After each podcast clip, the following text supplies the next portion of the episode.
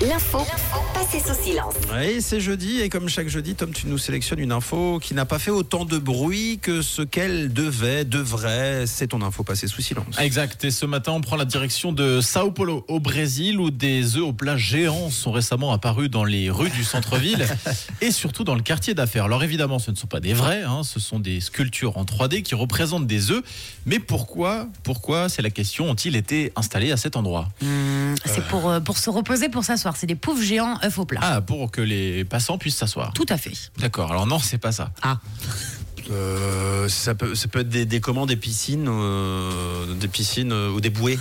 Des bouées Ouais, Non. non. Non, c'est un peu plus engagé que ça, on va dire. Ah, des plaides.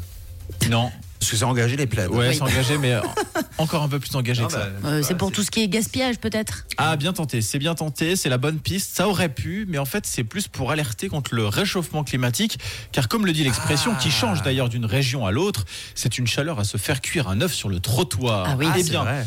du coup, l'artiste néerlandais Henk Hofstra a pris le message au pied de la lettre et l'a matérialisé en vrai, dans la rue, des dizaines d'œufs au plat géants euh, qui euh, faisaient euh, à peu près 5 mètres hein, de diamètre, c'était quand même assez gros, ont été installés à Sao Paulo dans le cadre d'un festival organisé dans cinq villes brésiliennes pour promouvoir le développement durable à travers l'art du 16 au 18 septembre dernier.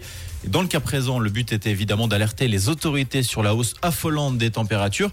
Et cette campagne est bien tombée, entre gros guillemets, puisqu'à la mi-septembre, la ville de Sao Paulo, qui sortait tout juste de l'hiver, a enregistré des températures avoisinant les 37 degrés.